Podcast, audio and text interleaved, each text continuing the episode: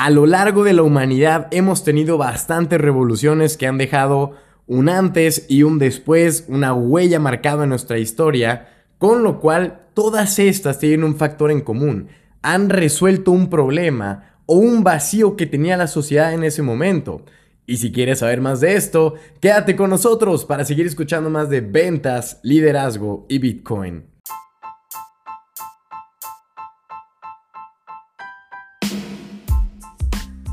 ¿Qué tal, damas y caballeros? Les habla Cesarowski Cosío desde Guadalajara, Jalisco, México. Y aquí súper feliz y contento porque hemos llegado al episodio número 200. ¡Woo! Y aquí vamos a por todas. A por todas y a por todos, caray. Para que no se me, no se me sientan.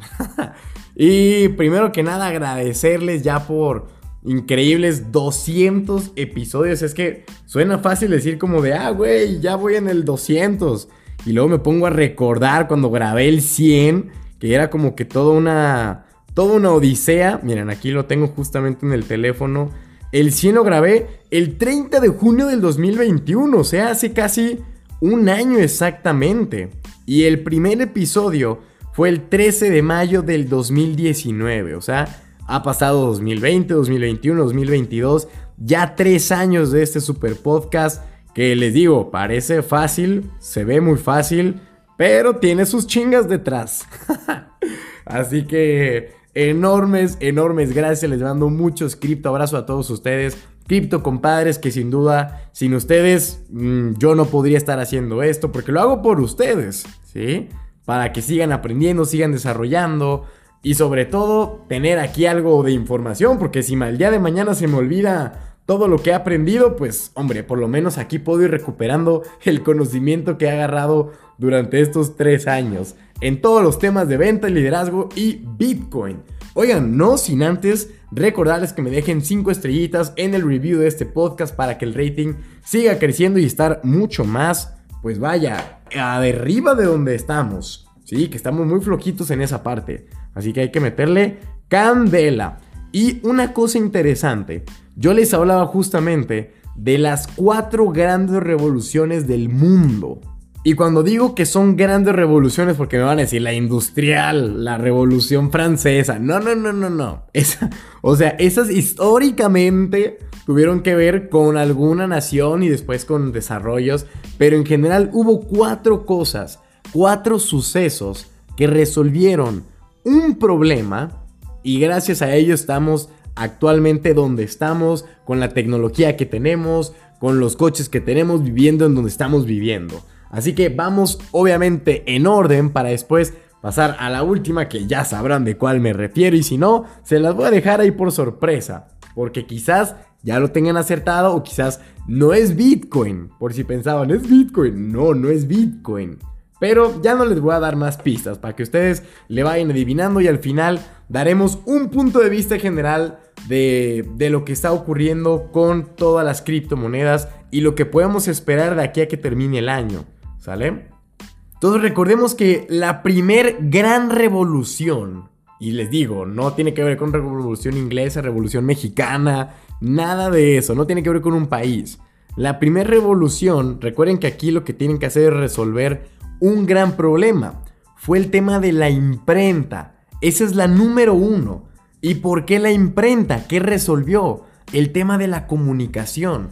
Porque acuérdense que antes de que existieran periódicos, folletos, eh, cualquier barbaridad con la que actualmente, bueno, ahorita ya todo es mediante el teléfono, pero hace 10 años atrás la gente todavía se informaba, veía la cartelera del cine en el periódico eh, y un montón de cosas. Entonces, resuelve el tema de la comunicación para no estar voceando y oigan todos en la plaza a las 5 pm porque voy a dar un anuncio y vengan todos con campanas y luego gritar y ahí empiezan los chismes que escuchaste, que dijo, que le dijeron, que él propuso, que entonces y se empieza a jugar al teléfono descompuesto. Si no jugaron ese juego, básicamente es decir una palabra pero entre 30 personas. Obviamente tú le dices la palabra, por ejemplo, este es el mejor podcast que hay en Spotify. Y se lo dices a, una, a la otra persona en secreto. Y entonces, cuando al final de la vuelta, la última persona dice la palabra, ahí es donde te enteras si el teléfono se descompuso o no. Si la persona dice que le gustan los tacos de chorizo con Coca-Cola, no, ¿en qué momento dije eso? Pero cuando llega que este es el mejor podcast de Spotify, ah, entonces sí funciona el teléfono. A eso me refiero con teléfono descompuesto. ¿Sale? Resolvió todo ese tema de la comunicación. Ya se volvió más efectivo todos estos lazos y la gente podía enterarse de más cosas mucho más rápido. Ahora, ¿cuál fue el segundo? Pues nada más y nada menos que el motor de combustión interna. Sí, este motor con el cual actualmente conocemos, actualmente manejamos. ¿Y qué es el tema que vino a resolver? Pues muy sencillo, la movilidad. ¿Sale? Con esta movilidad, pues antes recuerden que la gente se movía a caballo, se movía en calandrias, se movía en carroza, en burro eh, o caminando. Entonces imagínense ustedes estar en la playa, por ejemplo aquí en Guadalajara, nuestra playa más cercana es Puerto Vallarta o Manzanillo, no sé, pero vamos a poner Puerto Vallarta porque es más común, ¿sale? Entonces Puerto Vallarta actualmente en coche se hacen en promedio unas Ah, vamos a ponerle cuatro horas. Habrá gente que diga, no, yo hago tres. O hay gente que diga, no, hombre, yo hago cinco. Bueno, cuatro. Vamos a dejarlo en cuatro.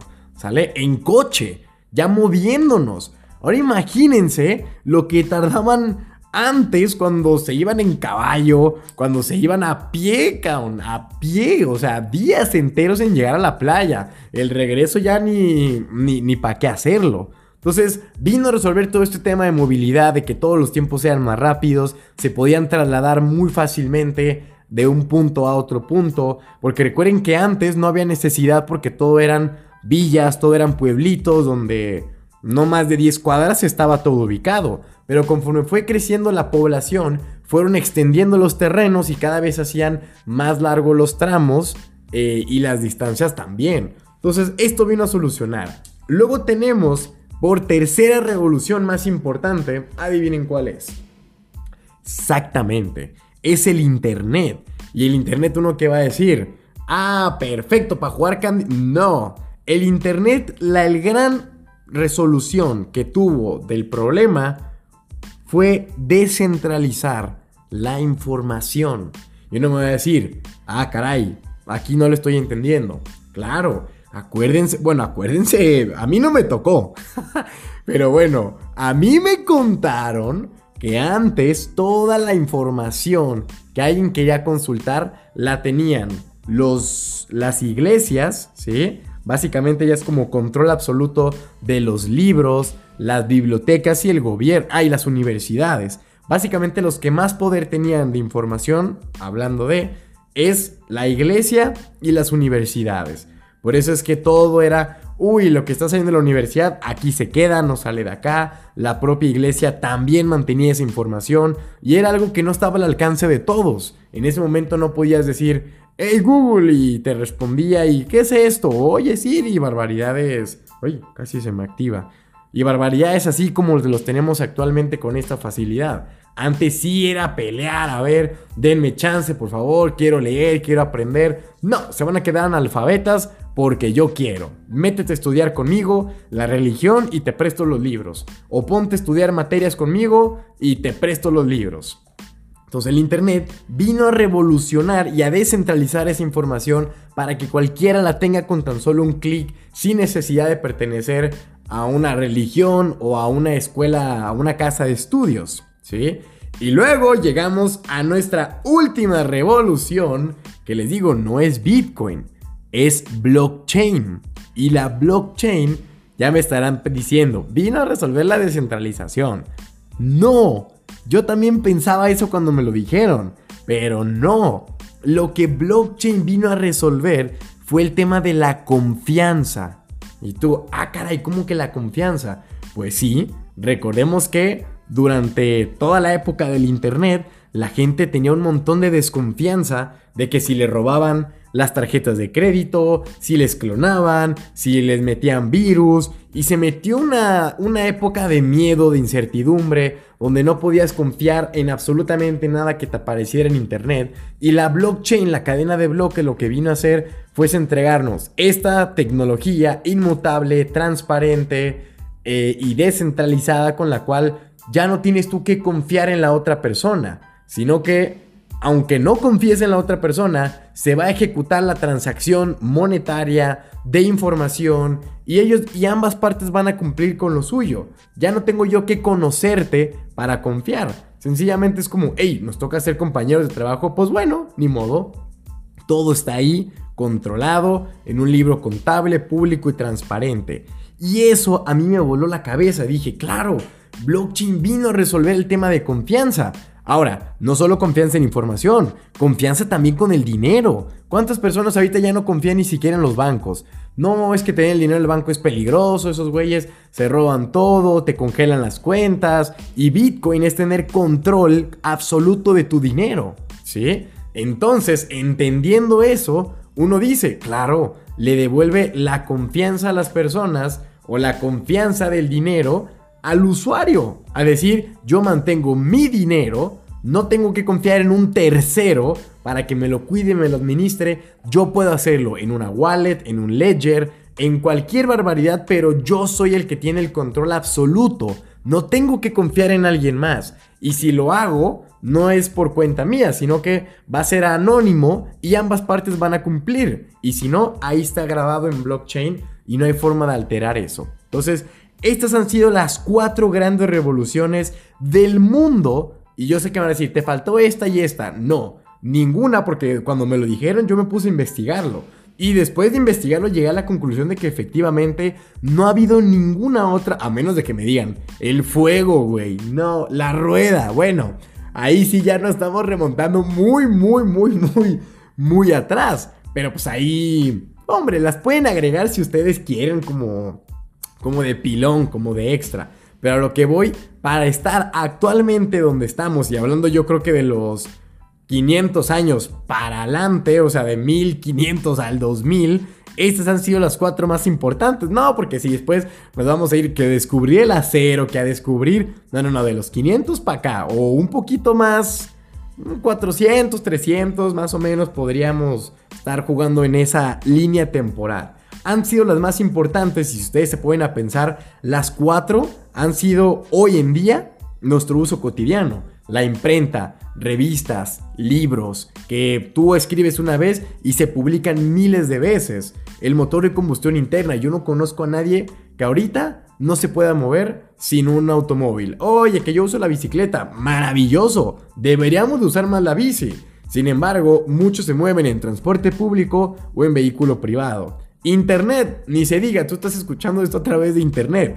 Y blockchain sin duda mejora nuestras finanzas.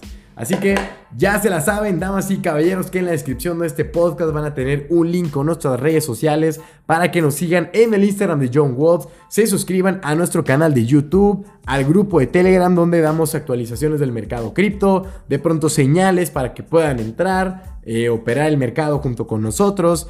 Y todo excelente y de maravilla. Si alguien va a ir al Blockchain Land de Nuevo León, nos estaremos viendo por allá, que ahí estaremos del 5 al 7 de octubre en Sintermex, en el área de finanzas, dando pláticas y workshop. Así que, pues bueno, por mi parte, esto ha sido todo y como siempre les digo, este es Cesarowski y les mando un cripto abrazo. Cuídense mucho.